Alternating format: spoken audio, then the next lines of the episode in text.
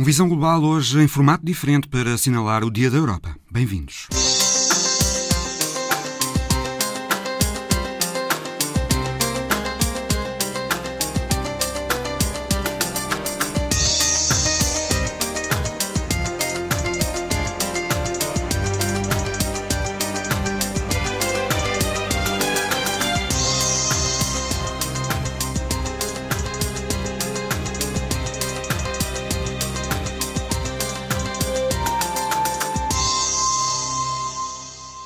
Hoje, domingo, 9 de maio, é Dia da Europa, um dia que se assinala desde 1985 para celebrar a integração europeia. O Dia da Europa é um dos símbolos da União, juntamente com a bandeira, o hino, o lema Europa Unida na Diversidade e a moeda única, o euro.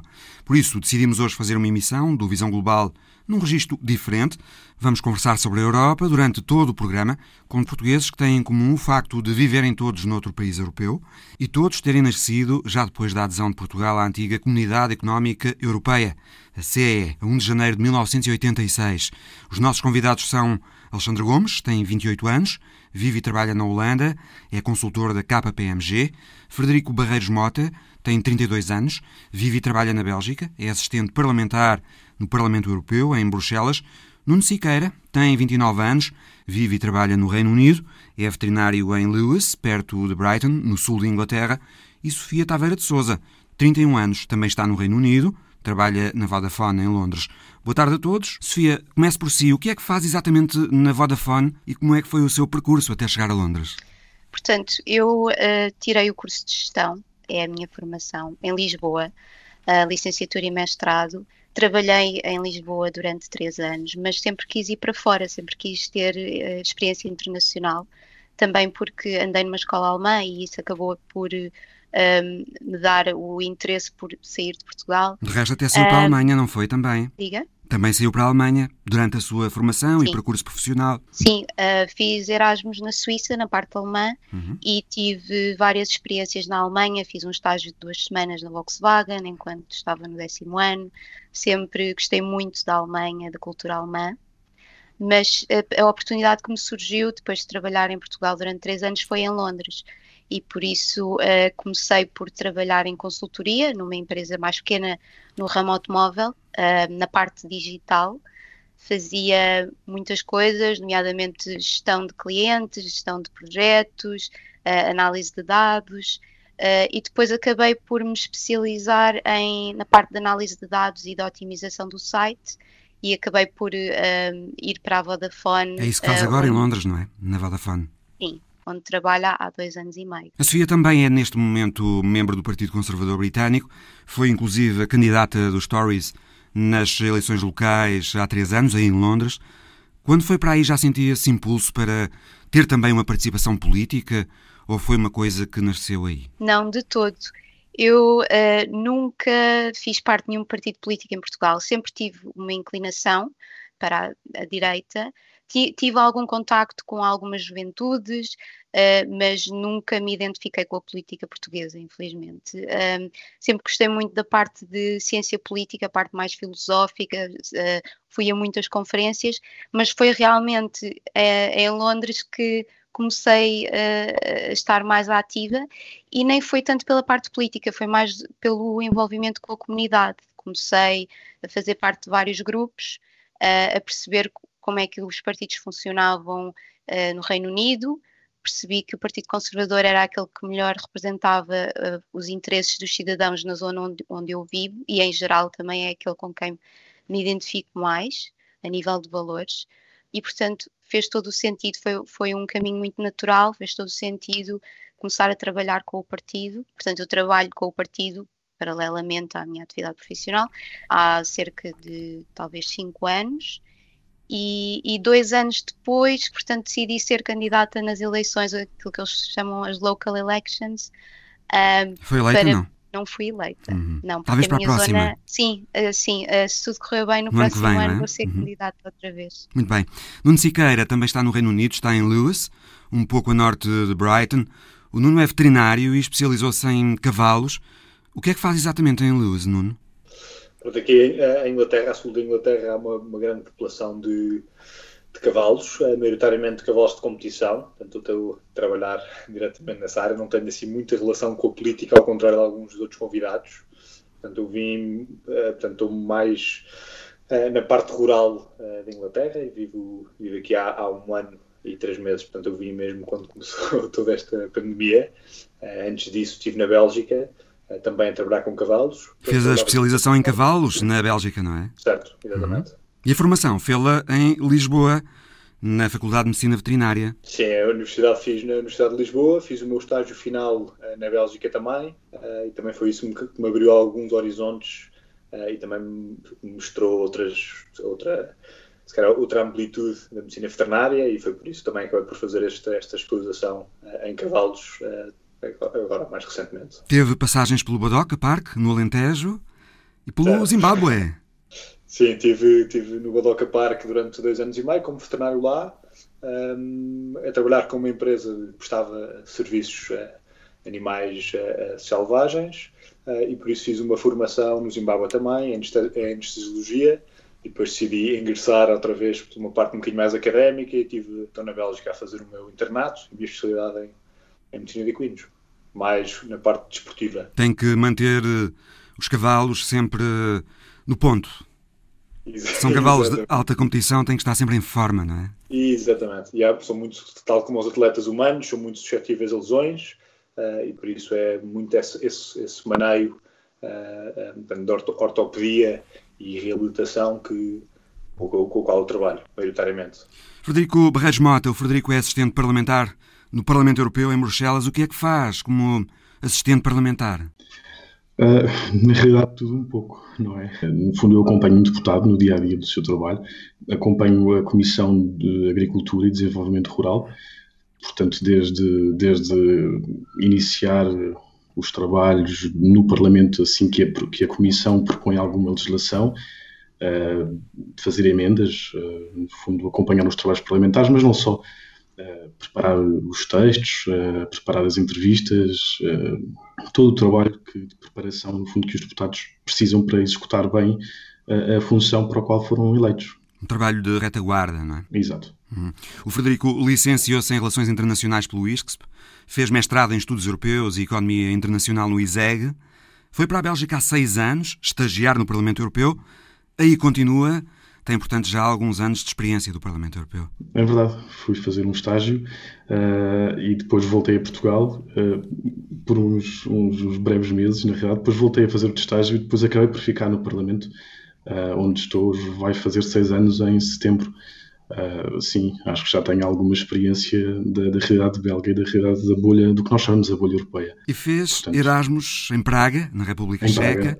O programa Erasmus não é um dos símbolos oficiais da União Europeia, mas quase que podia ser, não é, Federico? Tal é a popularidade desse programa europeu, sobretudo entre os jovens. É verdade, é verdade. E já são alguns anos de, de programa Erasmus, portanto acho que, acho que as pessoas já, já, já, estão, já conhecem bastante bem uh, o sucesso uh, deste intercâmbio de alunos e não só uh, entre, entre os, os Estados-membros da União. eu acho que é importantíssimo para, para nos entendermos melhor uns aos outros. e nós, Portugal, até tivemos o primeiro comissário europeu eh, que tinha feito Erasmus, o, o Dr. Carlos Moedas, que, que, era uma das suas bandeiras na altura. E o Erasmus, o próprio programa Erasmus é uma bandeira, uh, diria eu, da, da, União Europeia, não é? É, sem dúvida. Hum. Sem dúvida. É um, é, começou, curiosamente, como um projeto piloto, uma prerrogativa que o Parlamento tem de, de, propor iniciativas assim pioneiras e tal, com um orçamento bastante reduzido e depois acabou por ser uma, uma bandeira, exatamente, é quase um pilar estrutural desta interculturalidade, sobretudo entre os jovens, mas da, da União. Alexandre Gomes, o Alexandre, apesar da idade, 28 anos, tem já hum, experiência de trabalho em vários países do mundo, agora está na Holanda, mas já esteve no México, na Arábia Saudita, em Gales e no Irão. Conte-nos como é que isso aconteceu. Começou por eh, se licenciar no técnico, não foi? Em Engenharia Eletrotécnica. Exatamente. E depois foi por esse mundo fora. Uhum. Uh, tirei, fiz, fiz um mestrado em Engenharia Eletrotécnica no, no Técnico em Lisboa e um, quando comecei a trabalhar ingressei numa consultora. Um, comecei a trabalhar como consultor na área das telecomunicações e, na verdade, uh, uh, todos os projetos em que eu estive envolvido decorreram fora, fora do país. Uh, o mercado de telecomunicações em Portugal é, é relativamente uh, avançado e então a aposta da minha empresa era muitas vezes em mercados fora, fora do país.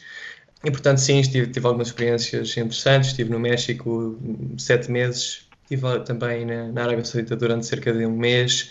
Um, tive muito pouco tempo no, no Irão, mas uma semana e pouco. Um, mas também, também, também aprendi algumas coisas lá e, portanto, foram dois anos em que trabalhei em Portugal, uh, mas na verdade não trabalhando em português, trabalhando sempre em, em, em realidades um bocadinho diferentes. Que empresa era? A KPMG. Ah, já era a KPMG onde está? Já, já, já. Onde uhum. continua. Uhum.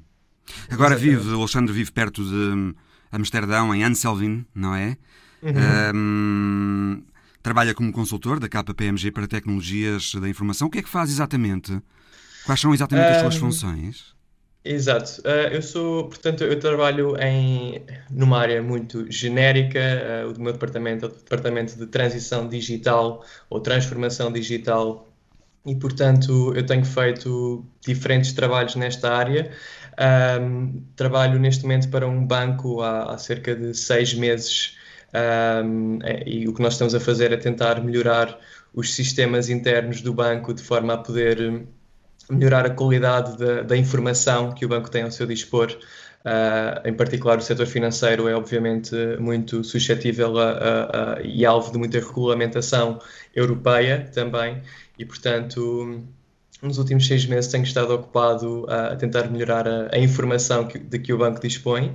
Um, outro tipo de projeto em que eu estive bastante envolvido desde que vim para a Holanda há três anos uh, está relacionado com a aquisição de empresas, portanto, quando uma empresa quer comprar outra empresa, um, eu atuo como entidade independente em conjunto com os meus colegas para fazer a avaliação dos departamentos de, de informação e tecnologia da empresa-alvo e, portanto, isso depois vai naturalmente uh, ajudar a empresa compradora a definir um, um preço. Trabalha nas Portanto, fusões e aquisições. Exatamente, uhum. exatamente. Também está a estudar ciência política em Amsterdão. O que é que o puxou para estudar ciência política? uh, bem, como, como, provavelmente muitas outras pessoas, durante, durante a quarentena tive demasiado tempo para pensar e tive a minha mini crise de identidade.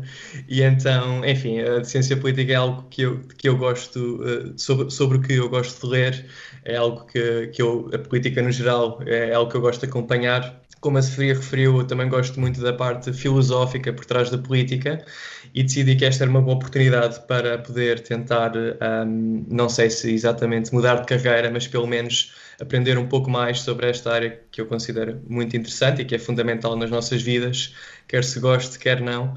E, portanto, decidi iniciar o mestrado em setembro. Neste momento, concilio o trabalho com o mestrado e, a partir de setembro de, deste ano, vou ter que provavelmente fazer uma opção entre o trabalho e os estudos e, e, e enfim, acho que já tomei a decisão, vou continuar a estudar uh, e, e, bom, e é, no próximo ano logo se verá o que é que o futuro me traz. Eu vou pegar nesta deixa para passar para a parte mais política da nossa conversa. Alexandre, do ponto de vista prático, mas também dos princípios, dos valores, digamos, para si a União Europeia e viver na União Europeia é sinónimo de quê? O que é que significa? Um, a União Europeia, para mim, uh, quando eu penso em União Europeia, penso em, em, imediatamente em dois ou três aspectos. Penso que o primeiro, mais óbvio, será a questão da mobilidade.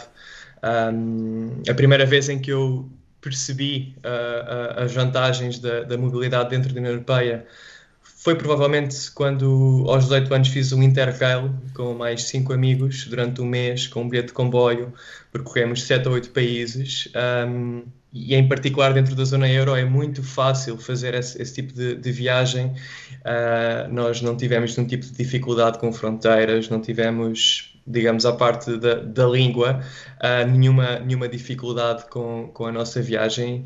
Um, e claro que com, com a mobilidade vêm também as oportunidades, não é? As oportunidades que são geradas pelo facto de nós podermos facilmente uh, deslocarmos dentro da, da União Europeia um, oportunidades de trabalho, oportunidades de estudar fora. Já foi referido aqui o programa Erasmus, obviamente é, é, um marco nesse sentido. E essas oportunidades fazem com que de facto hoje seja possível uh, uh, muito relativamente facilmente nós sairmos do nosso país e, e, atacar, digamos, o mercado europeu e as, e, as, e as, diferentes possibilidades que isso nos pode trazer à, à, nossa vida. Talvez o terceiro ponto em que eu penso quando penso em União Europeia é também o multiculturalismo, uma vez que a mobilidade e as oportunidades que existem fazem com que, de facto, as pessoas no final se desloquem e, e portanto, eu penso que para mim é bastante importante ter esse contacto com pessoas de outras culturas, mesmo que obviamente europeias, mas ainda assim, claro que encontramos pessoas de países de leste ou do norte da Europa, que apesar de tudo têm uma mentalidade diferente da portuguesa. Toda essa mistura de, de, de experiências e de, e de contactos, para mim, é, é, é, são bastante importantes. Exato. E para si, Frederico, o que é que a União Europeia representa para si, para além do facto óbvio de lhe ter dado uma boa oportunidade profissional? bom, completando, completando o que já foi dito, uh, um, eu acho que a União representa as, as, tais liberdades, mas também um aspecto muito, muito, muito importante que é a solidariedade. Uh, eu acho que essa é a grande matriz do, desta nossa casa comum. Embora às vezes fale de países que nem sempre são muito solidários com outros países da União, não é? Nomeadamente os países frugais do Norte, às vezes são apontados como países que não são solidários com os países do Sul mais pobres? Talvez em situações excepcionais, ou seja, em questões que vão para além da nossa convivência, que já é ela própria fundamentada na solidariedade, não é? Portanto, não se pode dizer que não sejam. São todos os dias. Aliás, se não fosse, se não fosse o grande apoio financeiro da União Europeia, nem imagino como seria Portugal, e isso também resulta da solidariedade dos países frugais e de outros. Isso é evidente. Uh, a, terceira coisa que eu, que eu, com que eu identifico a União Europeia é com burocracia. Portanto, para não, para não ser só o sonho europeu, acho que no fundo, a União Europeia obriga uh, a muito descontrolo uh, e, e, acaba por ser uma máquina muito pesada. E é uma pena, mas no fundo faz parte também da nossa identidade uh, comum, também ela. Há um aspecto, há um aspecto engraçado, curioso sobre, sobre a fundação, principalmente, que hoje em dia se nota menos, mas que na altura foi muito importante, que tinha a ver com esta matriz cristã da, da União, que, que acaba por, por ser também muito importante e reflexo do que nós somos hoje em dia até como instituição. Hoje em dia sente-se menos, uh, mas não deixa, de, não, não deixa de ser importante. É um cimento também da União, não é? É um forte cimento da União. Nuno Siqueira, que relação pessoal é que tem com a ideia de União Europeia? A União Europeia é sinónimo de quê para si? Acho que como todos nós, já, eu já vivi a União Europeia como uma, uma forma, como um, um, dado adquirido, certo? Não, não foi uma coisa que tivéssemos conquistado ao longo da nossa vida. Uh, e acho que só se tornou mais óbvio uh, nas últimas uh, pronto, nos, no, nos, anos de, faculdade, qual é que era de facto a importância de viver numa União Europeia? E acho que o Erasmus foi claramente um ponto, um ponto uh, alto aí, que mudou completamente a minha trajetória. Um, e acho que isso se deve uh, portanto, a esta, esta simbiose que existe entre os países uh, europeus. E acho que como a toda a gente é muito esta liberdade de circulação e de, de direitos que, que temos pela Europa afora, que é uma grande, acho que é uma grande mais-valia um, e pronto, até o reconhecimento, por exemplo, de, de, graus e diplomas que existe através da, da, da, desta união, desta simbiose, uh, que eu vejo, por exemplo, um desafio enorme se quiserem trabalhar para os Estados Unidos ou para, para a Austrália ou para outros continentes onde, essa, onde existem muitas limitações porque não há esse reconhecimento de graus e diplomas. Uh, portanto, é, abre imensas portas uh, e, e, o, o horizonte alarga-se imenso com esta, com esta união. O Nuno chegou ao Reino Unido há pouco mais de um ano, como já disse. Já o país estava em vias de sair da, da União Europeia. O Brexit, do ponto de vista prático, afetou-o de alguma maneira? Prático, uh, não muito, porque eu já estava cá quando, quando, quando se efetivou a saída da União Europeia da, da Inglaterra, portanto, eu acabei por continuar a ter os mesmos direitos nos próximos cinco anos, pelo menos. Uh, isso depois pode, pode vir a alterar-se, uh, mas sem dúvida que vai-se também alterar a circulação se eu quiser ir de carro para, para o resto da Europa vai ser mais difícil, mas de avião, como faria normalmente, será muito o mesmo processo. Mas acho que é um simbolismo grande para mim. É uma, essa, essa saída da União, da União Europeia tem mais, tem, tem, é mais simbólica do que, do que prática, porque uh, não acho que não vai alterar muito o meu dia a dia, uh, mas sem dúvida que uh, acho que vai alterar principalmente o dia a dia de quem nascer em Inglaterra nas próximas gerações. Acho mais, mais isso. Sofia Taveira de Souza, a Sofia tem mais experiência de viver e trabalhar no Reino Unido está aí há seis anos, tem mais experiência uh, do que o Nuno, que chegou há pouco mais de um ano. Uh, a Sofia viveu aí quando o país estava plenamente integrado na União. Continua em Londres depois do Brexit. O Brexit trouxe uh, consequências práticas para a sua vida? Não.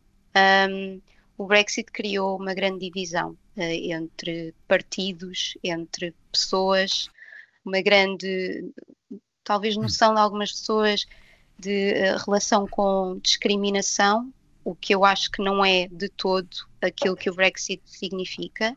Pelo menos a campanha que foi liderada pelos, pelo, pelos uh, líderes que, que, fizeram campanha pelo, pelo Brexit foi mais a nível de, da instituição da União Europeia, mais o facto de, de Inglaterra querer ser independente e querer conseguir tomar as suas próprias decisões ao seu ritmo. A Sofia esteve uh, envolvida nível... na campanha do Brexit? Já estava no Partido eu... Conservador na altura? Não, não estava. Uh, sempre fui uh, contra o Brexit, uh, mas a partir do eu acredito em democracia e a partir do momento em que houve o referendo, eu não, não achei que devesse haver um segundo referendo. Foi uma decisão que foi, foi tomada democraticamente e é essa a decisão que deve ir em frente. Agora vemos, por exemplo, Boris Johnson dizer que se o Reino Unido estivesse ainda integrado na União Europeia, não teria avançado tão rapidamente no processo de vacinação dos britânicos, não é? Sim. Um, acho que uma das, das queixas uh, para sair da, da, União Europeia foi de facto que os processos são muito lentos, uh, talvez também por, pela dependência dos 27 países e tudo isso. E eu acho que quem vive em Inglaterra, e se calhar o Nuno uh, percebe isto também, vê que os ingleses são muito independentes e, e não, e não gostam muito da ideia de estarem dependentes de, de instituições ou, ou até de, de, outros países. É, Nuno, tem é. essa sensação também, Nuno? Claramente, sim, hum. sim. Acho que há, uma, há, e há um grande orgulho uh, inglês, não é? Acho que eles têm muito, muito, são muito patriotas. E têm uma mentalidade também muito insular, não é, Sofia?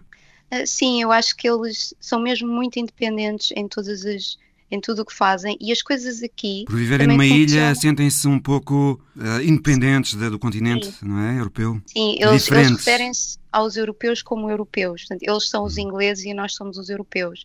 O que foi uma coisa que no início me fez muita confusão, porque eu sempre achei que os ingleses também eram europeus e são, uhum. mas eles referem-se aos países da, da, União Europeia, o resto da Europa, como europeus e eles são os ingleses. Sofia, o que é que significa para si a União Europeia? É adepta da União Europeia, digamos? Simpatiza Sim. com a ideia de integração? Sim, uh, reconheço os, os, benefícios, sempre vivi na realidade da União Europeia uh, e talvez indo um bocadinho atrás uh, à história da União Europeia, é preciso perceber que a União Europeia foi criada num, num enquadramento ou num contexto completamente diferente, em que era um projeto de cooperação económica e de paz, de estabilidade, e portanto nós sempre vivemos nessa realidade de paz e temos também que saber valorizar que nem todos os países no mundo conhecem essa realidade. E, e isso é uma coisa que nós damos como, como adquirida, como o Nuno também referiu.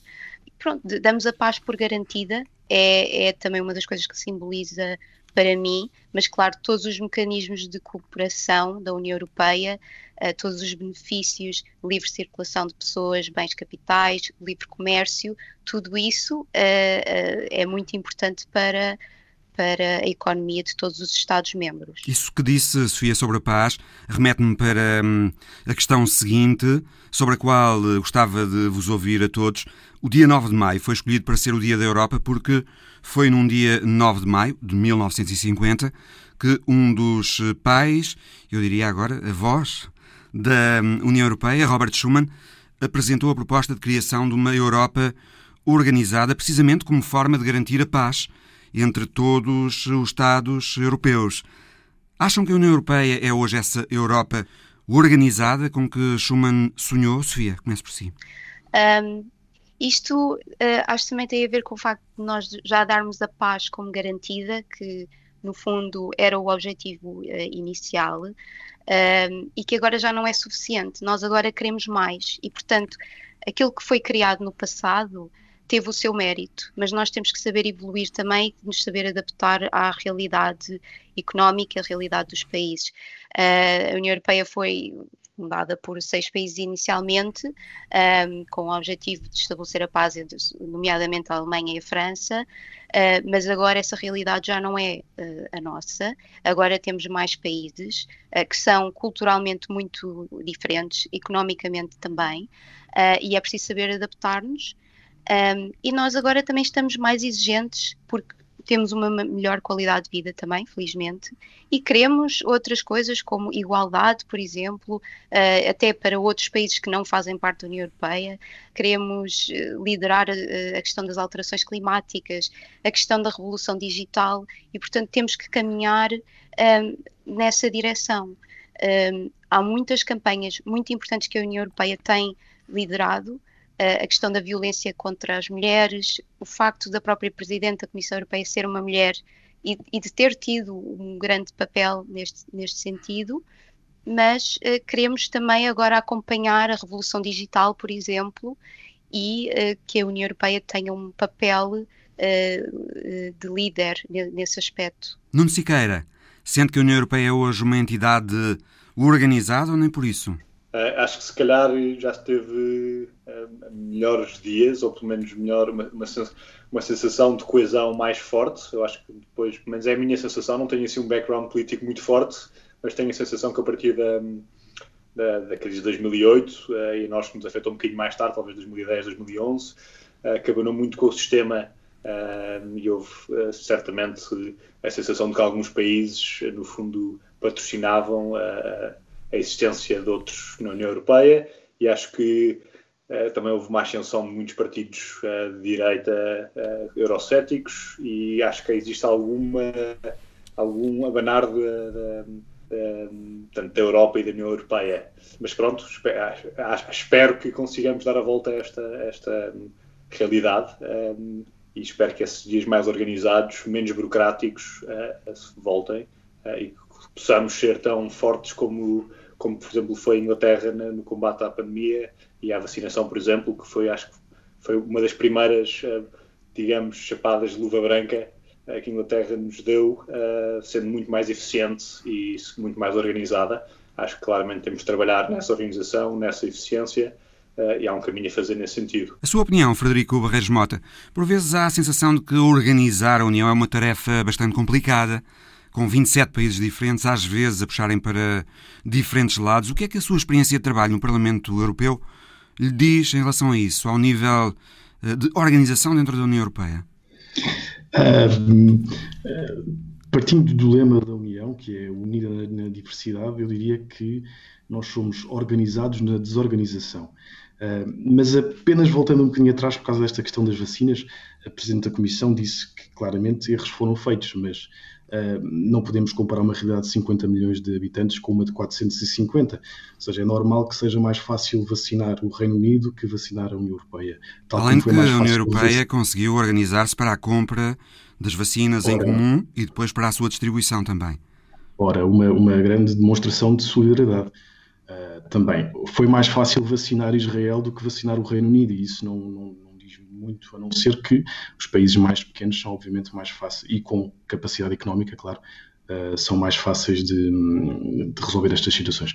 Mas sobre, e houve outra uh, demonstração de solidariedade antes, que foi o acordo sobre os dinheiros para acudir aos diferentes países da União afetados pela pandemia. Claro, claro, importantíssimo. Foram uh, fundos muito substanciais, não é? É verdade.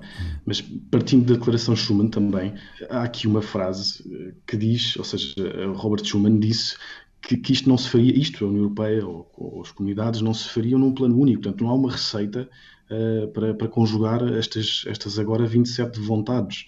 São precisas, como disse Schuman, realizações concretas que, que, que vão, no fundo, substanciar-se numa solidariedade de facto. Uh, e essa, apesar, e como também disse há bocado, Uh, essa, apesar de já ser bastante forte, muito mais forte do que era no pós-guerra, uh, ainda não existe totalmente. Temos de trabalhar neste sentido, nos compreendermos melhor uns aos outros. E aí digo uma coisa: é uma pena o Reino Unido ter saído da, União, nem que seja porque era muito pragmático. O Parlamento sentiu-se sentiu ou sente-se hoje em dia a falta do Reino Unido, porque, porque de facto.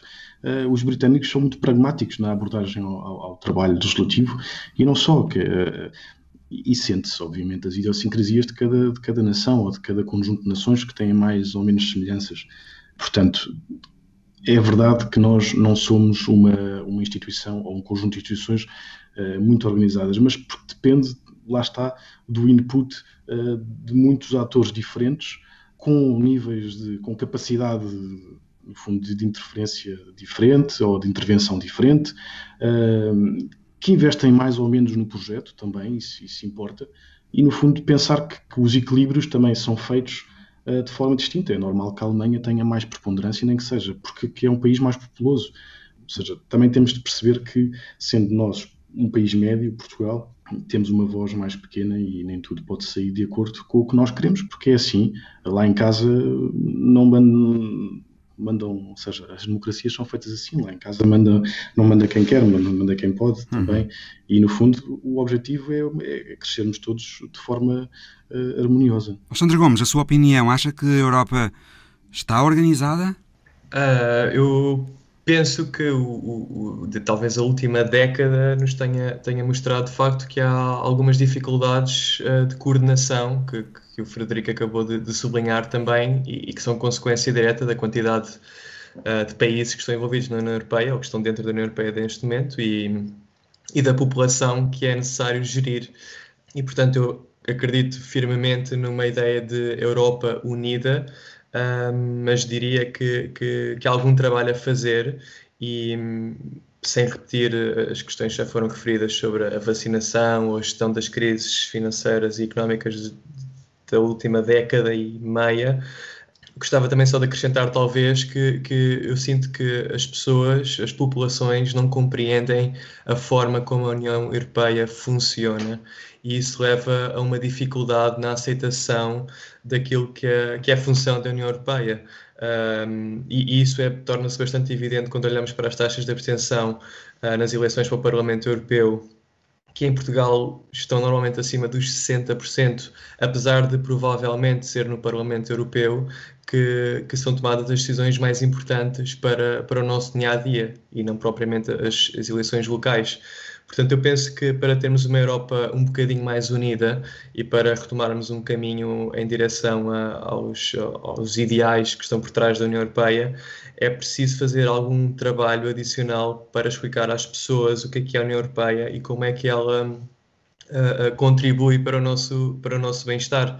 Eu sinto que até mesmo dentro da, da, da minha geração, ou gerações mais jovens até, que crescem com todos os benefícios, digamos assim, da, da União Europeia um, e não tendo conhecido outra, outra realidade, um, não se compreende uh, como, como é que a União Europeia funciona, algumas estruturas que são um bocadinho opacas, a, a, a distribuição de poder dentro da União Europeia não é clara para, para os cidadãos, uh, grupos informais como o Eurogrupo, por exemplo, uh, que tomam decisões tão importantes e, e que, do meu ponto de vista, não são suficientemente transparentes, um, eu acho que é necessário uh, as pessoas que acreditam na, na Europa um, olharem para este aspecto como, como sendo também bastante relevante se queremos retomar uh, um caminho rumo a uma Europa o mais unida possível. No início da nossa conversa falei disto e o Frederico também há pouco.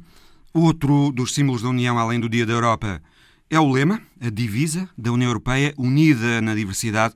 Foi um lema que se começou a usar no ano 2000 para celebrar o facto de existirem diferentes culturas, tradições e línguas dentro da União Europeia, considerando-se isso um fator positivo.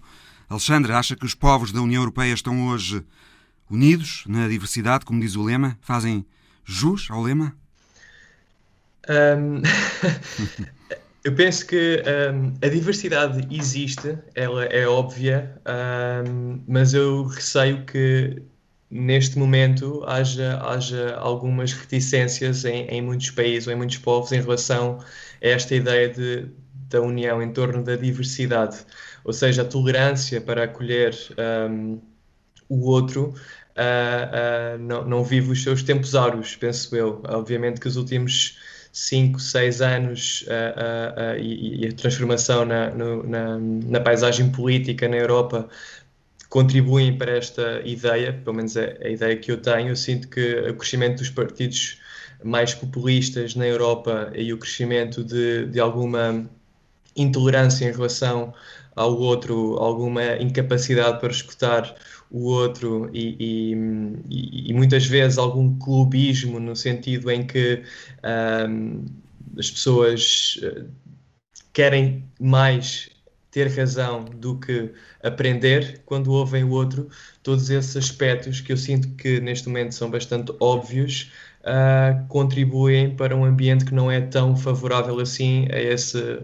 Ou, ou que não é tão condizente com esse lema. O Alexandre vive uh, num país que por vezes dá sinais que são entendidos como falta de união. A Holanda é por vezes acusada de não ser solidária, nomeadamente com os países do Sul, que têm economias mais frágeis e situações financeiras mais complicadas. Sente isso na Holanda? Essa falta de solidariedade relativamente aos europeus do Sul, por vezes se aponta aos holandeses? Uh, sinto que sinto sinto que a conversa que nós ouvimos até em, em, em, em líderes políticos uh, em relação aos povos do Sul é real, uh, ou seja, tem, tem, reflexo na população. Eu já ouvi N vezes a, a, a referência a quão pouco trabalhadores ou quão, enfim, apaixonados pelas praias e pelo sol os portugueses são. Está aí o Alexandre Quando... para dar uma ideia diferente dessa. Espero que sim. Para, nos, Espero poder contribuir. para defender a nossa imagem.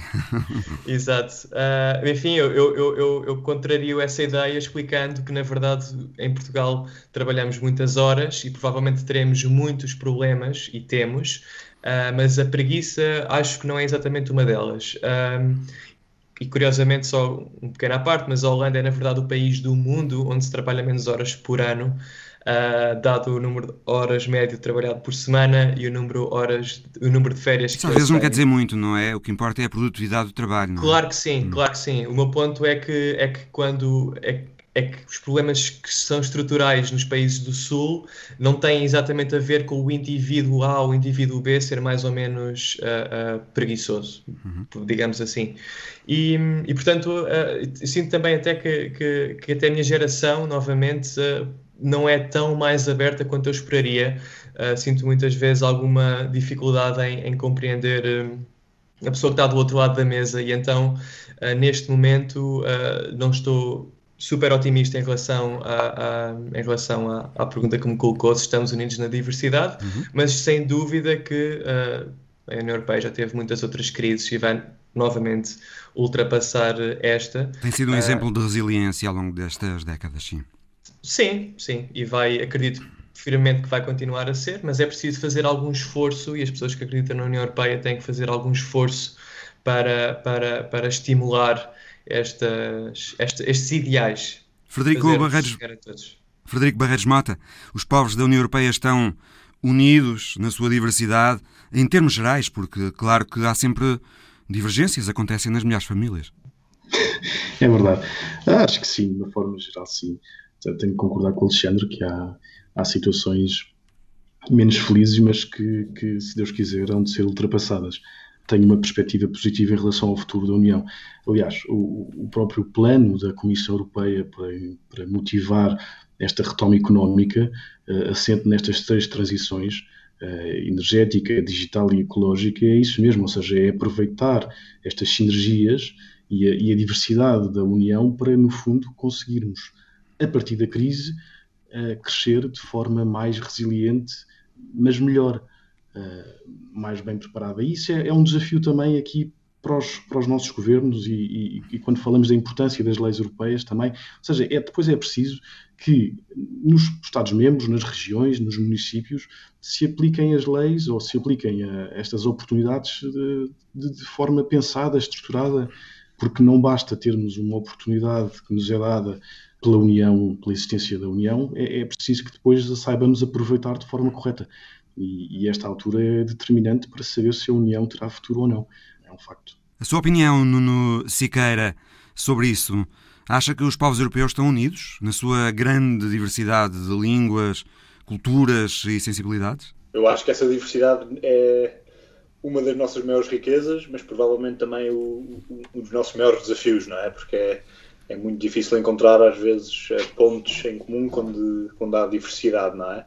É? Acho que o projeto europeu é um projeto único no mundo, tanto atualmente como nunca houve uma, uma, uma simbiose entre tantos países com tantas culturas diferentes, uh, com tantos até valores diferentes que é preciso, e religiões, e portanto há uma quantidade de obstáculos que que são precisos ultrapassar, não só culturais, socioeconómicos, etc. A União está unida, mas depois fala-se em blocos, não é? Países do Sul, países frugais, Liga Asiática, países de Visegrado, que são os países de leste. Há várias unidades dentro desta grande unidade, não é? Acho que, acho que é mesmo esse o desafio, não é? Portanto, é, é, é como é que se consegue uh, fazer uma governação comum em que todos esses países uh, cooperem e acho que temos visto esses desafios, claramente. Mas, apesar de tudo, acho que todos os países que pertencem à União Europeia uh, têm beneficiado uh, de fazer parte dessa união e acho que todos eles têm crescido, provavelmente mais do que teriam crescido sozinhos Portanto, acho que esta, apesar, apesar das dificuldades e das diversidades, acho que uh, é positiva uh, e que há um, alguma união nessa diversidade, sem dúvida nenhuma, e acho que é mesmo esse o ponto uh, e, a razão pela qual se criou, não é? Portanto, é mesmo para unir países com línguas e diversidades e, no fundo, tentar fazer, fazer uma relação simbiótica na qual todos cresçam apesar das diferenças. E acho que isso sim, acho que apesar dos desafios temos conseguido fazer. Sofia Taveira de Souza, uma consequência do Brexit no Reino Unido, pelo menos uma consequência imediata, para já, veremos depois como tudo evolui, parece ter sido uma certa desunião dos povos britânicos, com muitos escoceses a quererem outro referendo de independência, para se desligarem do Reino Unido e voltarem à União Europeia, e muitos irlandeses do Norte também uh, outra vez inquietos por causa do Brexit. Acha que o Brexit pode ameaçar a integração do Reino Unido com uma Escócia independente e uma Irlanda reunificada?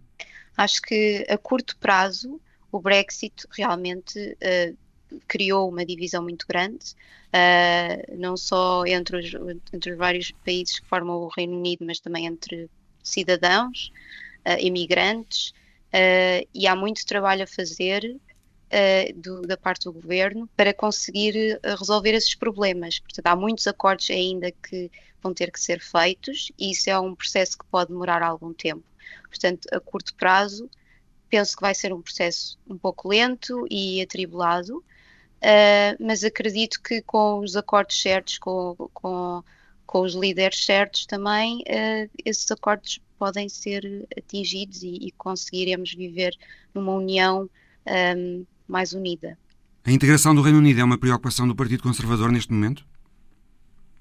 Eu penso que sim, eu penso que um, os líderes do, do, do partido e, e o, o, governo têm noção das, das consequências do Brexit um, e, e, tudo é uma preocupação. Mas agora é tempo para nos focarmos nos tais acordos. Um, tanto dentro do Reino Unido como também com outros países, acordos bilaterais, como, como aliás já alguns foram feitos uh, com Portugal, por exemplo. Uh, por exemplo, nós continuamos a, poder votar, uh, tanto aqui como, como os, como os britânicos em Portugal, e há muito trabalho ainda a fazer nesse sentido. Lembro-me de uma hum, capa recente de uma revista britânica, a The Economist, que falava não em United Kingdom, mas em Untied Kingdom. É essa a realidade de, do Reino Unido hoje? Um Reino Unido desligado e não unido? Eu acho que uh, isso também, uh, a, a, imprensa acaba por dar também essa ideia com base em algumas reações de líderes ou até protestos, e é capaz de ser o, o, o caso agora de termos algumas pessoas muito descontentes, alguns líderes muito, muito descontentes. Não quer dizer que seja assim nos próximos anos, vai depender das negociações entre os líderes. Portanto, muita coisa ainda pode mudar. Não, aquilo que é uma realidade hoje pode não ser no próximo ano, como nós, aliás, aprendemos com a pandemia. E em relação a esta última questão geral que lancei para todos, Sofia, eh, acha que os povos da União Europeia estão unidos na sua grande diversidade? Sim, uh, acho que em geral uh, existe uma união, mas claro que é preciso trabalhar muito na coesão, uh, com 27 países agora é portanto a diversidade pode trazer uh, muitos benefícios, uh, mas também é mais difícil de gerir. a questão da diversidade é uma questão que, que me é até muito pessoal porque vivo numa cidade muito diversa, em Londres vê-se uma diversidade de culturas enorme e vê-se muitos desafios porque as realidades económicas e culturais de, de várias, vários povos que vivem aqui são muito diferentes e, portanto, em, em várias partes de Londres vê-se uma discrepância uh, enorme. Um, e, portanto, a questão da diversidade é muito difícil de gerir em geral, seja numa cidade, uh, seja numa empresa, com equipas grandes também é mais, são mais difíceis de gerir, seja na própria União Europeia com os Estados-membros. Acho, acho também é preciso pensar na, na questão da, do futuro da União Europeia. Um, talvez um dos desafios seja atualmente a perda de influência da União Europeia no contexto mundial e, portanto, a União Europeia poderá, poderia ter dois caminhos, ou, ou aumentava o seu número de Estados-membros, obviamente de acordo com os valores que, que aceita, uh, ou então não aumenta, mas trabalha muito bem na coesão, na partilha de informação, por exemplo. Um, é verdade que eu, eu, por exemplo, sei o que é que se passa em Portugal e em alguns países, mas não sei o que é que se passa noutros, e se calhar a parte da partilha de informação é algo que poderia ser melhorada. Um, e, em, e, também trabalhar na coesão no sentido de, de trabalhar nas discrepâncias uh, dos Estados-membros, uh, das diferenças uh, que depois geram diferentes interesses também. Acho que há muito trabalho a fazer nesse, nesse sentido. Sofia Taveira de Souza, Nuno Siqueira, Frederico Barreiros Mota, Alexandre Gomes, obrigado a todos por esta agradável conversa na Antena 1. Foi o Visão Global, o programa volta para a semana. Até lá.